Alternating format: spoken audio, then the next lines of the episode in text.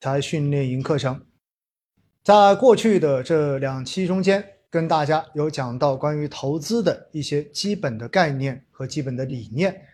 那么之后呢，也给大家讲到了在资产配置中间，其实中低风险的投资应该在我们的组合中间占到更大的一个比例。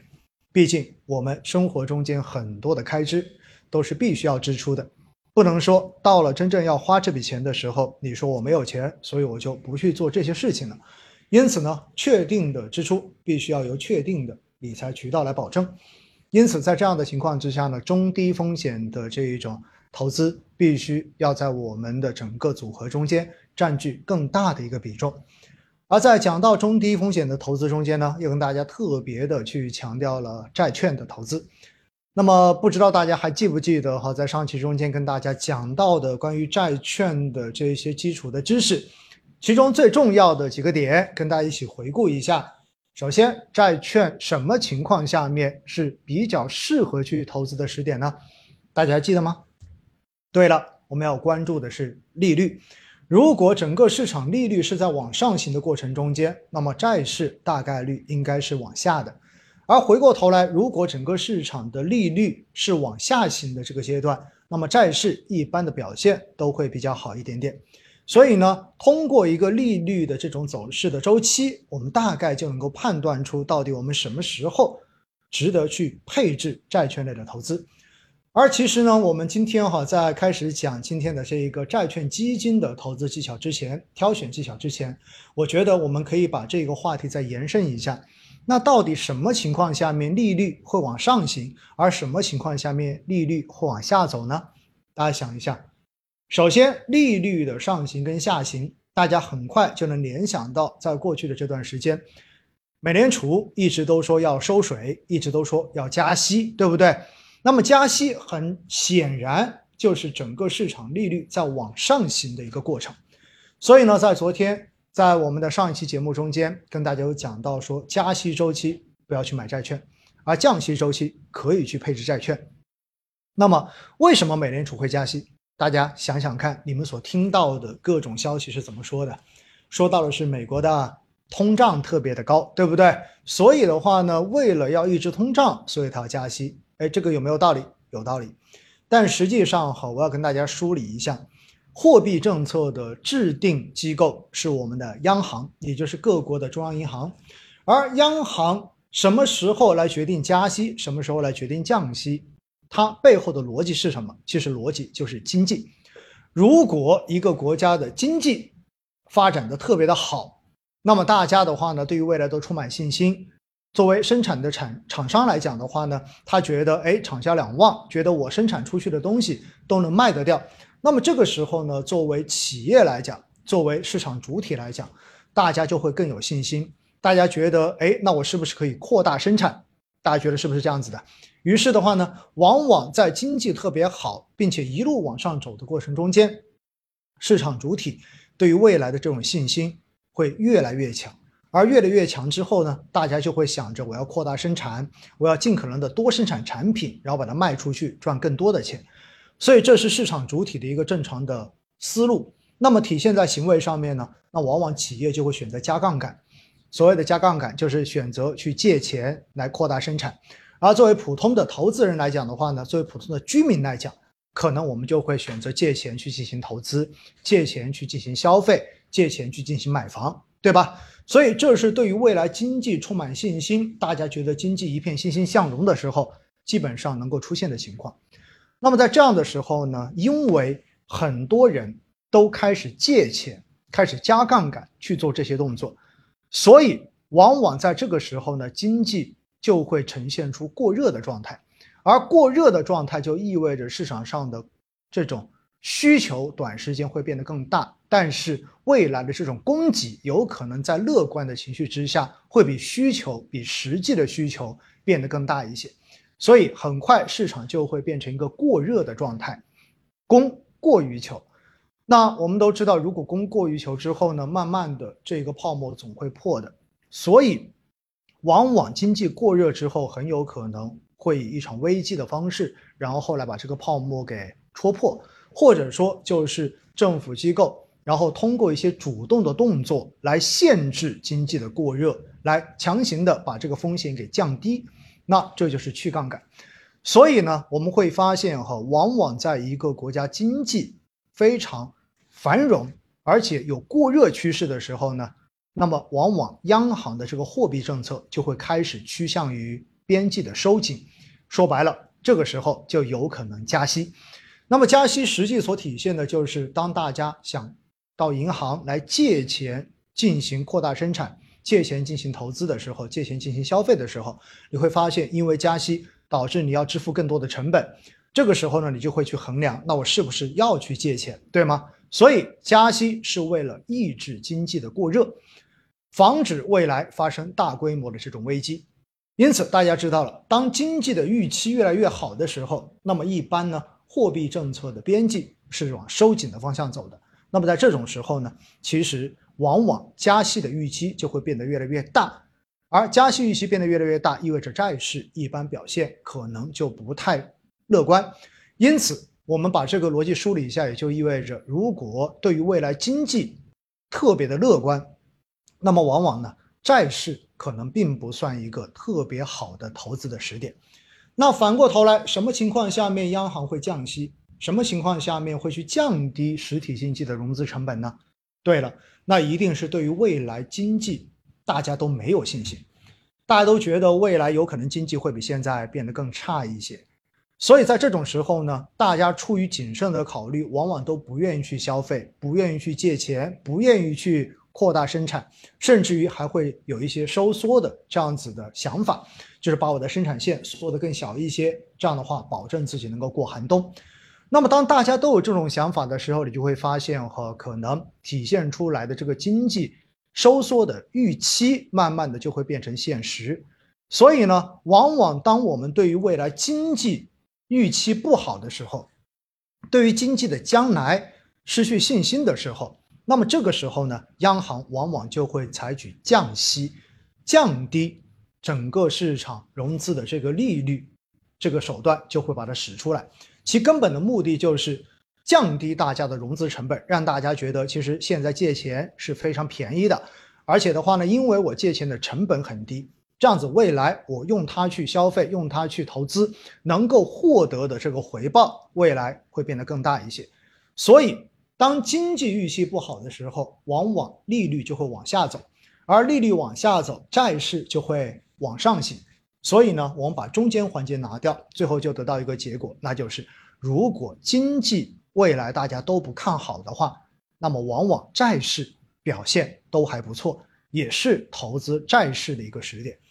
所以哈，我们今天在这一节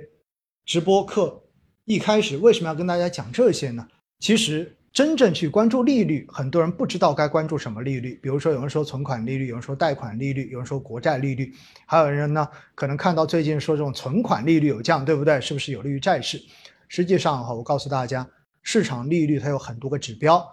官方的这一种名义利率，比如说存贷款利率，自然是很重要的指标。但现实中间呢，可能包括十年期国债的一个收益率的这种涨跌，其实它都是一些比较明确的指标。但是现在站在我国，如果我们要去观测到底是否有降息，是否有加息，其实应该观测的是什么呢？观测的是每个月十五号的 MLF 利率以及每个月二十号的 LPR 利率。所以呢，这两个其实是现在的一个官方的基准利率，大家可以去记得关注，好不好？当然，涉及到这种货币的宽松，货币越宽松，利率就越低嘛，因为利率本身是货币的一个价格。所以资金在市场上越多，那么往往它的价格就会越便宜，它的利率就会往下降。而当市场上面的资金越来越少，那么这个时候呢，它的价格就会往上涨，所以资金就会往上涨。因此的话呢，我们通俗的来理解，如果在货币放水的过程中间，那么利率就往下行，债市就会往上涨。而当利率在收紧的环境之下，那么这个时候呢，货币变少，那么利率就会往上行，那么这个时候呢，债市就会往下跌。所以我们在关注刚才说到的每个月十五号的 MLL 利率、MLF 利率，这个叫做中期借贷便利的利率，对吧？我们除了看它的利率之外，就是它每一次都会有个利率。执行的这个利率到底是涨了还是跌了，这个非常的明确。除此之外，我们还要看什么？还要看它的数量，因为每一次在续做 MLF 的时候，其实都有到期的 MLF。如果到期的这一个量是比它续做的量要小的，那么就证明央行在做净投放，也就是在放货币到市场上面。虽然利率没有变。但实际上是有更多的钱投到市场，那么这个时候呢，我们也能理解为其实是边际在放松的。那么这种市场中间，一般债市也还不错。但是如果你发现央行投放的这个新投放的这个货币就是 MLF，发现它的数量比到期收回的数量要少的话，就证明着边际在收货币。那么这个时候呢，其实。对于债市来讲的话，可能就不算是一个短期的好消息。因此哈，我们在今天一开始在讲债券型基金挑选之前，一定要先把一些基础的概念搞清楚。那回过头来，大家就会想了，现在是什么样的时段？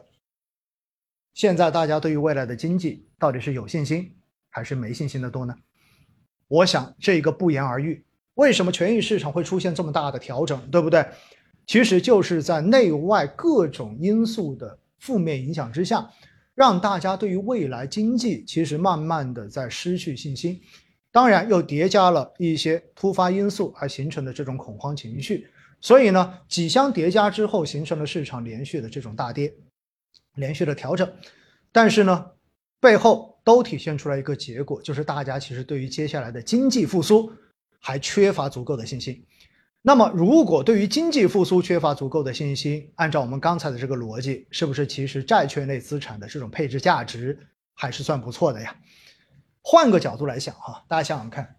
今年以来我们所看到的整个权益类市场，基本上和所有的指数的这种跌幅都已经超过了百分之二十，偏成长类的像科创板跟创业板的跌幅，可能有一些都已经到了百分之四十左右了。有一些科技成长板块，像军工啊，呃，这些板块的一个跌幅呢，更加已经是在百分之四十以上了。所以呢，在这样的情况之下，虽然我们看到整个市场整体的这一种，呃，普通股票型基金指数，包括偏股混合型的这种指数，混合型基金的指数，今年以来的跌幅都在百分之二十以上了，甚至有些到了百分之三十。但是今年以来的纯债类基金的这个基金指数，实际上仍然是一个正收益的。所以呢，我们会看到哈，当权益市场变得不好的时候，当大家对于未来、对于经济感觉都没有信心的时候，其实这个时候呢，最重要的事情是什么？其实是规避风险，对吗？当然，在其他的课程中间，包括在我的很多直播中间，我会跟大家讲，现在跌到现在这个程度，相比一年前，相比两年前，市场的这一种权益类资产的配置价值肯定是大幅的提升了，毕竟。你在三千七百点都敢满仓 all in 去追那些热点的这些赛道，现在如果市场都已经跌到三千点以下了，那你觉得到底是三千七百点以上时候的这个投资价值更高一些，还是现在在三千点以下的时候更值得去买呢？其实哈，我们跳出来一想的话，你就会发现这个问题非常容易理解，对吗？肯定是越便宜的时候越值得买呀。只不过人性让我们总是喜欢在市场最热的时候，当所有的人都买股票、买基金赚钱的时候，你会被吸引进去，并且呢，因为良好的赚钱效应而乐观的认为未来会比现在更好。但是真正市场跌到性价比很高的时候，可能你更多的听到的都是悲观的消息，都是听到的是悲观的声音，所以你总觉得市场没有最低，只有更低。因此呢。我们到最后的结果就是，总是在最该去配置、最该坚持的时候，总是在想着要避险；而真正在风险很高的时候呢，却总是想着看到身边的人能够赚到很多钱，我自己是不是能够也进去赚到更多的钱？那么，在市场连续不好的时候，很多的人想到的确实就是避险。那想到避险，大家一看相对收益，是不是就会有更多的人愿意去选择债券类的投资啊？所以哈，我们说这也是体现出什么呢？真正的，当权益市场不好的时候，因为大家的这种投资心理都是人性嘛，所以呢，往往在这种时候会有更多的钱愿愿意去买债券。那任何投资标的都是这样子的，当想买的人变得更多，那么它的价格自然就会往上涨。所以呢，往往经济预期不好、权益市场表现不好的时候呢，债券市场一般表现都还不错。哪怕因为今年的宽信用导致整个的一个债券类资产、债券市场出现了一定的波动，但是时至今日，我们看过来的话呢，应该说今年的整个债券类的资产，它的配置的价值应该说还是算不错的啊。好了，那讲完前面这些之后呢，接下来可能我们就要聊一聊什么呢？聊一聊到底我们在债券型基金的选择方面，应该要从哪些方面去入手？该怎么去挑选合适的债券型基金？说到这个话题哈，在上一节课中间跟大家有讲过，债券型基金也有自己的分类，对吗？那么大家还记不记得哪几个分类啊？首先是纯债类基金，也就是基本上所有的这一个。组合资产全部都要投资于债券类资产以及现金类资产，不能够投资于含权类的这一些资产，也就不能投资于股票，也不能投资于可转债。那么这一类的基金呢，相对而言是风险最低的债券类基金，所以我们叫做纯债基金。那么这种风险最低，收益预期也最低，但是它的避险效果也是最好的。那么接下来呢是二级债，对吧？那么在二级债呢，说白了就是最多不超过百分之二十的基金资产是可以到二级市场进行股票的配置的。那么它的风险其实蛮大的，跟股票市场的这种涨跌关系很大。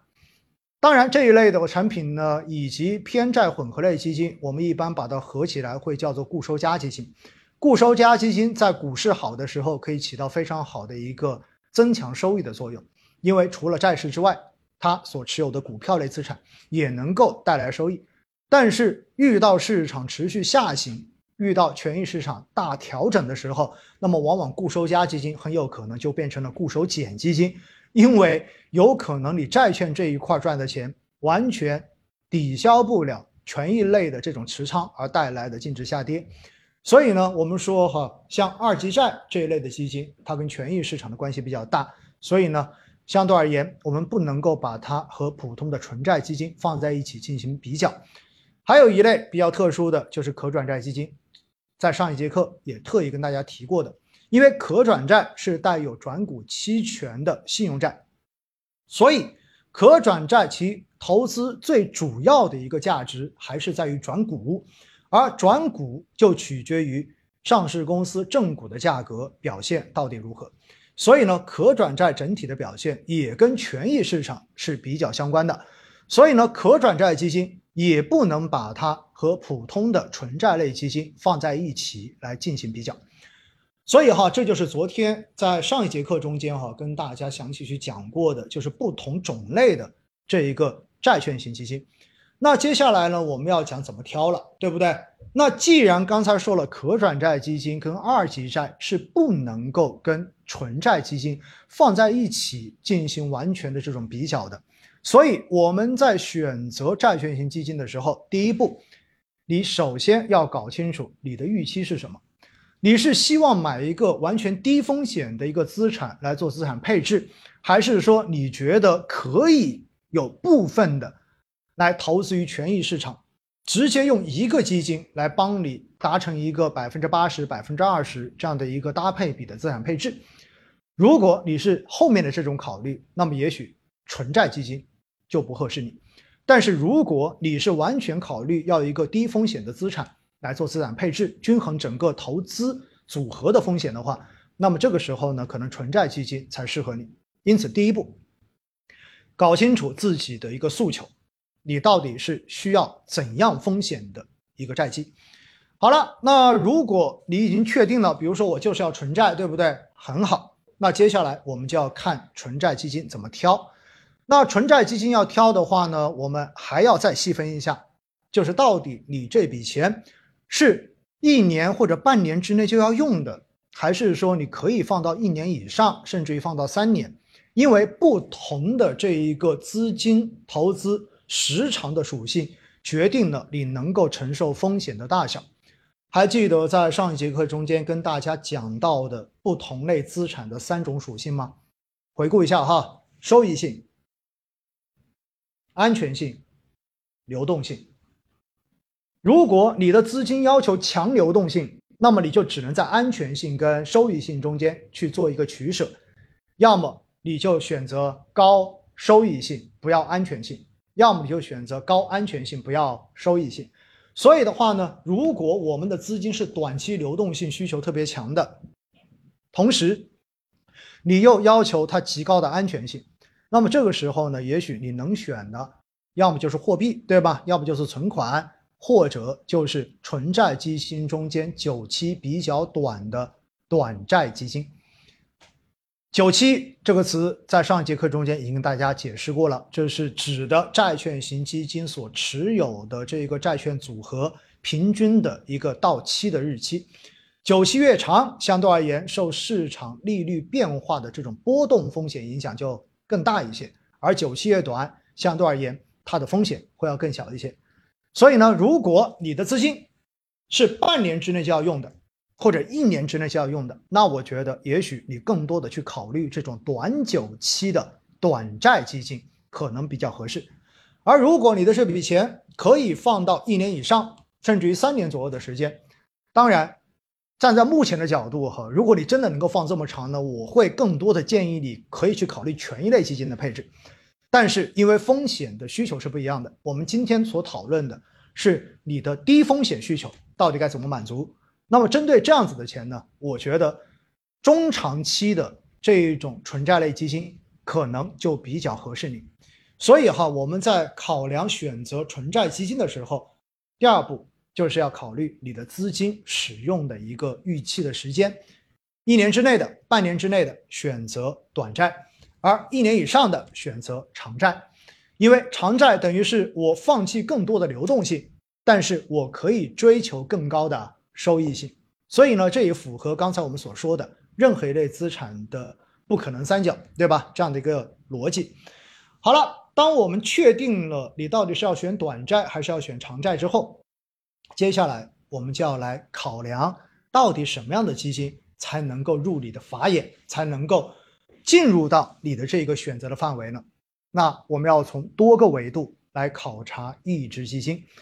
哪几个维度呢？首先看一下这一个债券型基金成立的时间长短。哎，时间长短重不重要？时间长短呢？说实话哈，你说它重要也重要，你说它不重要也不重要。但是呢，至少你成立的时间长，那么它能够体现出来的，你能够查到的它的历史业绩数据就越丰富。所以的话呢，对于评价基金经理的一个操作的实力、他的投资能力的这些依据，就会显得更有说服力。所以一般来讲的话呢，我对于债券型基金的这一个选择哈，我还是建议大家尽可能去挑那一些已经成立满了三年，甚至已经满了五年以上的债券型基金。过于短的刚成立的，那么我觉得其实大家可以稍微的把它往后放一放。当然，除非这一个基金经理本身他管理的其他产品已经有了非常长时间的这种历史业绩来证明他的能力了，那么这个时候呢，我们或许可以另当别论一下。所以，第一，基金成立的这个时长，我们还是有一定的要求的，在某种程度上面是对于基金经理的这一个管理债券型基金的这一个时长是有要求的。所以这是第一点。那么第二点，当然就是要看基金经理了。那基金经理到底能力如何？到底如何来看待基金经理的相关的这种能力？我告诉大家哈，这一点怎么看？第一，看历史的业绩排名。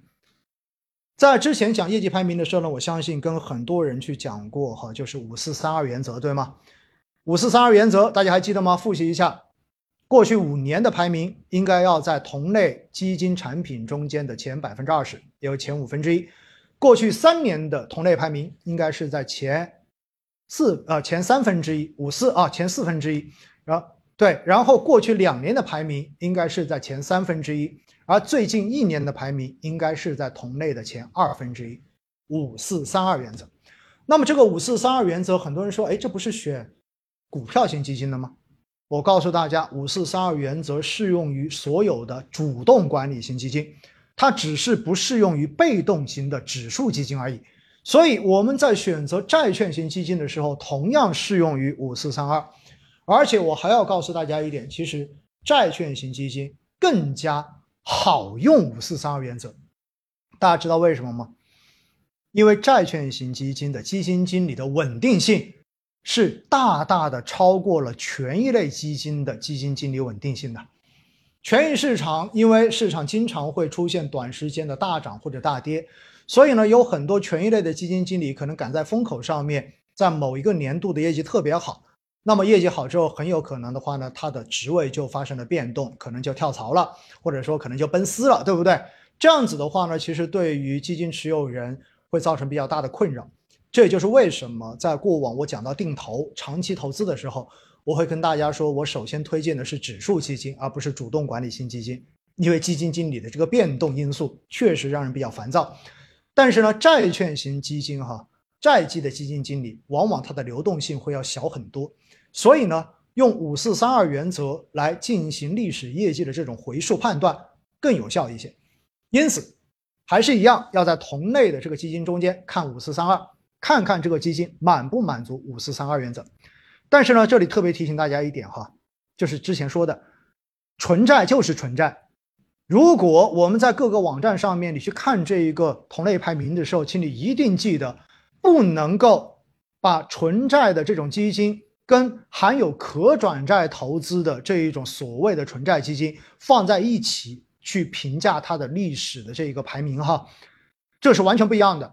所以呢，有很多网站上的排名也许会有非常大的差异，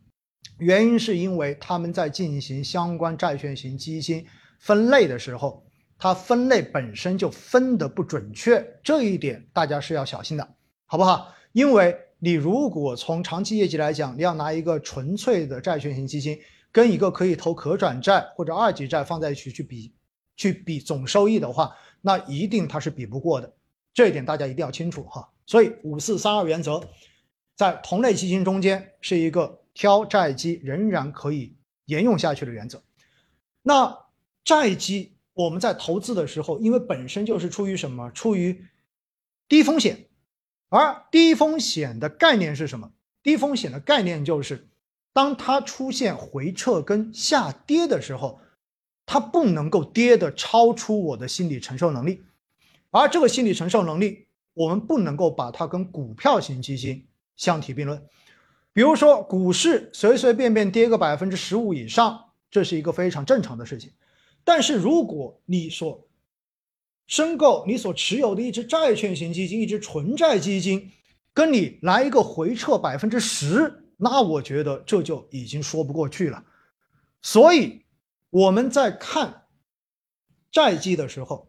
我们要关注两个指标。第一个指标当然是刚才说到的它的一个历史收益，对吧？五四三二，我们来看。而更重要的是，你需要看。这一个基金历史上的最大回撤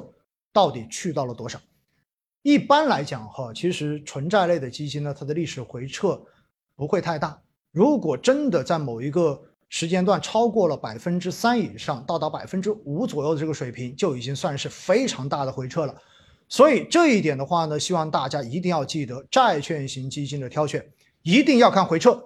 回撤过大的。那也许你要去看看历史上面为什么这个基金会出现如此大的回撤。我要告诉大家一点，一般来讲哈，债券型基金如果出现超过百分之五以上的回撤，甚至于超过百分之十以上的回撤，如果它不是一个二级债基，不是一个可转债基，而真的就是一个纯粹投资信用债。投资利率债的这样的纯债基金的话，那么大概率它曾经踩过雷。什么叫踩雷？哎，这是债券型基金投资中间经常看到的一个词。踩雷的意思很简单，大家还记得吗？在之前的课程中间跟大家讲到债券投资中间最大风险的时候，你们还记得投资债券最大的风险是什么吗？最大的风险不是利率，最大的风险是什么？最大的风险是。这个借钱的人，这个发行债券的人突然跟你说我经营不下去了，所以不但利息没得给，我连本金都没得给，所以信用风险是债券投资中间最大的风险，也是最根本的风险。所以在这样的情况之下，如果债券型基金它买到了这种出现了信用风险的债券，那么这就叫做踩雷。而且的话呢，往往这种雷真的如果踩到的话，最后的结果会非常的惨。因为一旦一只信用债真的爆雷，出现了信用风险，很有可能面值一百块钱的债券，在短时间之内就会变到只有几十块钱，甚至于有些会到五十块钱以下，根据它的一个严重的程度。所以，如果债券型基金在它的持仓投资中间没有管控好它的一个信用评级，跟信用风险的话，那么它的基金净值在短时间之内就会出现大幅的回撤。因此呢，我要提醒大家，我们在选择纯债类基金的时候，记得去看一看这个基金的历史业绩表现，看一看它的历史净值曲线有没有出现过短时间之内的大幅回撤。如果有的话，点进去看一看这个基金曾经的相关的季报跟公告。是不是说明他曾经踩过雷？踩雷与否呢？往往它可以体现出来的是基金经理以及基金公司对于整个债券投资信用风险的一个把控能力。因为呢，其实，在投资的过程中间总有风险，对不对？但是专业机构的能力就在于，它可以通过各种信息跟专业的研究分析。根据行业的这种变换，甚至于宏观经济政策的这种调整，而提前预判出哪些行业、哪些公司所发行的债券有可能会蕴含着过大的信用风险，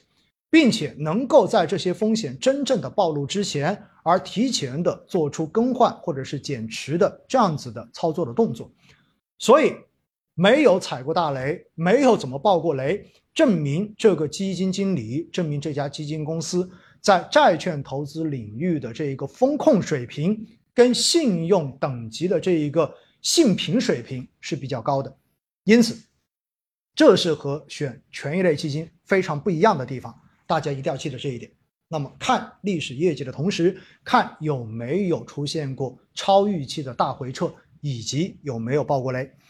那么当然。除了以上这些之外呢，还有很重要一点，大家要注意了，要看费率。费率哈，说实话，在过往的这种直播或者说我们讲权益类投资的时候，我比较少去提及费率。为什么呢？因为公募基金的这种费率和严格意义上来讲的话呢，还算是比较高的。比如说我们正常费率，如果你申购一个普通的权益类基金，可能要百分之一点五，对吧？百分之一点二。然后哪怕是呃这种指数类基金，可能要百分之零点八。那为什么在平时讲权益类基金，我不会太去提及这个事情？因为毕竟呢，权益类的这种投资，它能够带来的回报是比较高的，所以相对而言，费率。你付出的这个费用，跟你所能够赚到的预期收益相比的话呢，它比较少，因此呢，基本上我很少谈。但是因为债券型基金本身它的这个预期收益就是比较低的，我们前我们之前也讲过，对不对？近十年的一个纯债基金的呃平均收益就是百分之六点一左右这样的一个水平，所以呢，既然你平均的年化只有百分之六点多，那么这个时候你的这个费率就显得很重要了。所以，债券型基金最后在选的时候，你要关注费率跟同等产品、跟同类产品比起来是不是比较便宜。那么这个费率包括什么？包括申购费，包括管理费，对吧？各种费用，你最后加总之后，你看一看是不是相对而言它是有成本优势的，有成本优势。那么在这种情况之下呢，就更值得去选择，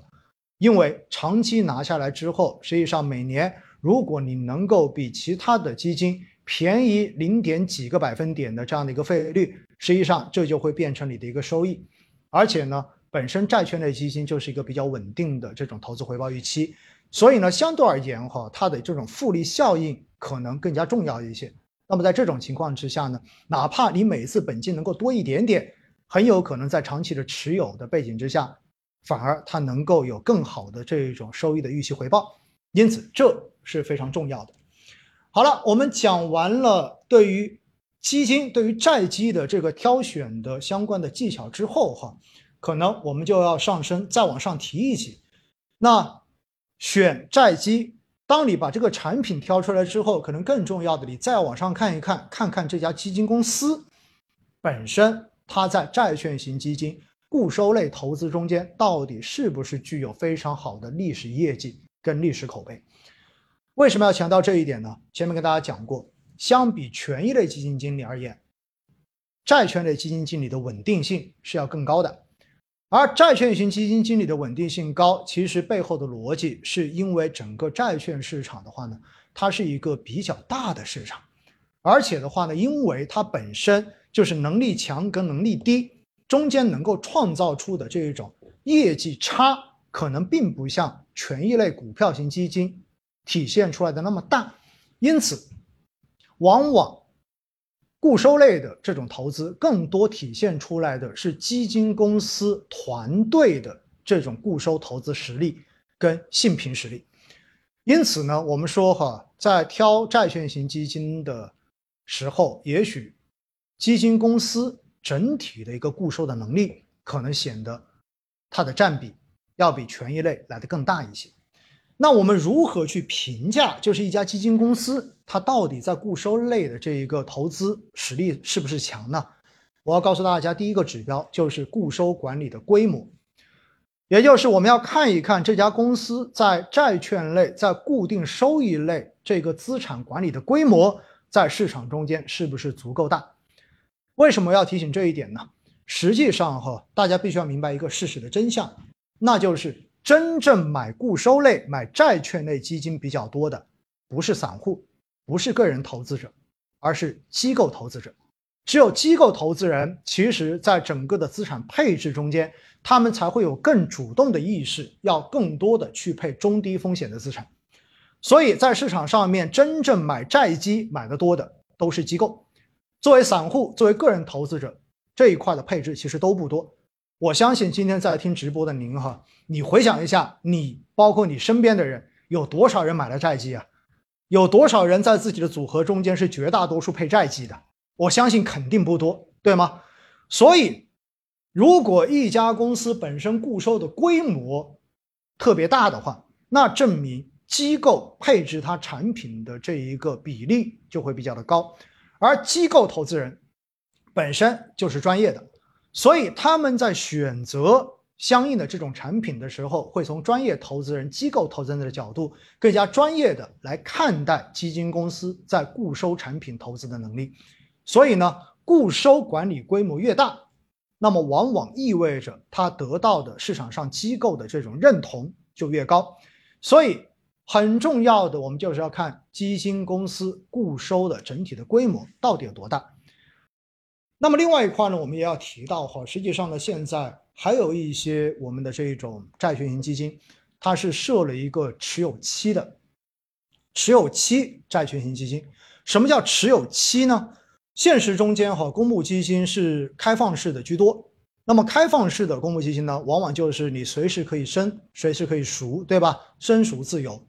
但是呢，身处自由最终就造成一个结果，可能如果你长期持有的话，真的可以赚到钱。但是很多人的话，可能因为市场的涨涨跌跌，管不住自己的手，最后做成了追涨杀跌。那么在这样的情况之下呢，后来就推出了另外一种相对的，就是封闭运作的基金。那么封闭式的这种开放式基金呢，它的做法是什么呢？就是你买进去之后，比如说我封你一年，或者封你三年，那么买进去之后，你必须要拿满，对吧？三年在这个封闭期之内，你是不能够进行申购，也不能够进行赎回的。那么相当于就是强制帮你管住手，然后让你来赚钱。但是呢，这样的基金呢，它也会有一个弊端，那就是大家真的急用钱的时候，你可能会发现你没有办法能够把它变成流动性，而且往往这种封闭期运作的基金哈，它到期之后可能只开放一段时间，比如说开放个一周，然后你要用钱就在那个时间段把它赎回来，然后如果你不用钱，错过了那个开放期。有可能又进入到了下一个封闭期，所以呢，这也让很多投资人觉得比较难以接受。因此呢，后来就有了第三种，就是持有期基金。持有期基金呢，它其实就有一点点的像封闭运作基金的概念，比如说持有期三个月或者持有期六个月。那么这个时候呢，就意味着你的申购其实是没有限定必须要在开放期进行申购的，你随时可以申购。但是申购之后，从你申购之日起，你必须要持有满这个持有期，你才能够做赎回。比如说你申购三个月的一个持有期基金。那么到了三个月之后，你随时可以做赎回，你不赎回也没有关系。这样子就相当于我只锁定了你最短的一个持有期限，那么到期之后，其实你就已经完全是一个自由赎回的状态了。因此呢，像持有期的这种基金设置哈，更多的就是先帮大家尝试着管住手，不要过短的时间之内进行操作。但是真正到期之后，其实你想赎想要用流动性，随时都可以变现，而且更重要还有一点，它是随时可以申购的，它不像封闭期的这种基金，对吧？必须要在开放期申购，所以相对而言呢，它是把曾经的这种封闭运作的基金，然后稍微做了一些改进而推出来的持有期基金，而作为债基中间的这种持有期哈，我个人觉得可能就。更加合适一些，为什么呢？因为债基，尤其是短债类的基金，我刚才跟大家讲过，它实际上是半年之内，或者说是一年之内你要用的流动性。但是呢，这个钱你又不知道什么时候要用，所以很多人呢，也许就把这种流动资金直接放在了活期存款里面，保证它的流动性。但实际上哈，我们说这就损失掉了它的一个收益，因为流动性确实特别好，安全性也特别高，但是。你的收益就没有办法提得更高一些，所以在这种时候呢，我们会建议大家用短债，对吗？但是短债说起来呢，因为基金经理确实要随时预备着持有人因为流动性的需求而进行的赎回，所以在投资的过程中间呢，基金经理必须要去留有一定量的这个现金头寸，随时以待投资人的赎回。所以这个时候，其实整体的这个投资效率、资金的使用效率。并不是最高的。那么这个时候呢，如果大家可以根据自己对于流动性的一个预估，对于未来要使用钱的这种合理的安排，你可以把自己的流动性分为三个月之内要用的，六个月之内要用的，或者说六个月到一年之间要用的。那么这个时候呢，其实你就可以选择，比如说三个月持有期的短债，或者说是半年持有期的短债。哎，这个时候的好处是什么？因为基金经理知道这些人进来之后，至少是要锁定一段时间的。那么在这个锁定期之内的话呢，基金经理可以更好的把这些资金拿去进行债券类的投资。我们知道哈，因为本身债券的投资风险跟收益就是远远的低于权益类投资的，所以能够多用一分钱，能用多用一部分的这些资产来进行相关券种的持有跟投资。都可以比较显著的来提升整个债券型基金的这一个投资的收益，所以哈，我们说持有型的这种基金哈，持有期的基金，在某种程度上面呢，是一个双赢的这样子的一个产品的设计，只不过要求大家要对于短期流动性的这个规划更有计划性，而不是说满。就是一想到未来到底什么时候要花钱，你完全搞不清楚的。那么这种情况下面，你去做的相关的资金安排，它的使用效率跟投资效率肯定是不高的。总之呢，说到这里哈，大家要去理解另外一个逻辑，那就是对于权益类产品的投资，可能对于资金使用效率这个话题的话呢，不用过于关注，因为市场很有可能，比如说连续的调整了很长一段时间，然后在短短的一个月之内。可能就把这些年所有的这种收益全部都给你了，所以资金效率在中间到底使用高不高，这一个真的没有什么太多必要去关注。但是因为债券类基金本身它的收益曲线就比较平缓，收益的这种释放就比较的平稳，所以在这种情况之下，我们就要关注的就是尽可能的让我们资金的这个使用效率，它的预期收益能够达到一个最优化的状态。这是债券类投资跟权益类投资中间非常大的一个考虑的不同点，大家一定要知道的。好了，那其实讲完这些之后哈，回过头来可能我们就要讲到了，那到底什么时候值得去买债券，什么时候不值得买债券？其实呢，在前面已经跟大家回顾过了，对不对？我问过大家，大家觉得接下来大家对于经济的这个预期怎么样？如果大家都觉得经济接下来压力比较大，大家都比较担心未来经济的复苏的话，那么其实，在这种情况之下呢，应该说债券型基金还是具有比较好的这种配置价值。那么，针对很多对于权益市场现在因为这种持续的调整而已经丧失信心的投资人而言的话呢，那么选择更加安全的投资渠道，或许也是一个让你内心变得更加安定，可以对冲这种市场波动风险的一个投资的选项。所以站在这个角度上面来说呢，其实债基应该说在目前的这个阶段呢，也是具有配置价值的。那么在今天哈，我们所讲到的是到底如何去挑选债基，跟大家详细的讲呢，我们应该从哪些维度去评价债券型基金到底值不值得投资，也讲到了如何去评价一家公司在固收方面的这种投资的实力到底是否强。同时呢，也跟大家讲到了到底是什么时机、什么样的时点更适合债券的投资，而在什么样的背景环境之下，可能债市并不是很推荐大家进行更多的配置。而回溯到过去几堂课中间讲到的，我们特别强调，其实对于每个人的理财组合来说，其实中低风险的资产配置都是非常重要的，而且往往中低风险的投资。在我们的组合中间，它的占比都应该变得要更大一些。所以呢，我相信哈，经过了这几节课之后，大家应该对于债券类基金的投资多多少少有了一个更加丰富和全面的认知。最后呢，希望大家哈真的多学一些关于投资的知识，多了解一些市场背后变化的这种逻辑。只有这样子，我们才能够在未来的投资中间越来越心安。越来越能够稳定的去找到获取自己预期中的合理收益。好，今天我们的这个直播就到这里，非常感谢大家，我们下节课再见，拜拜。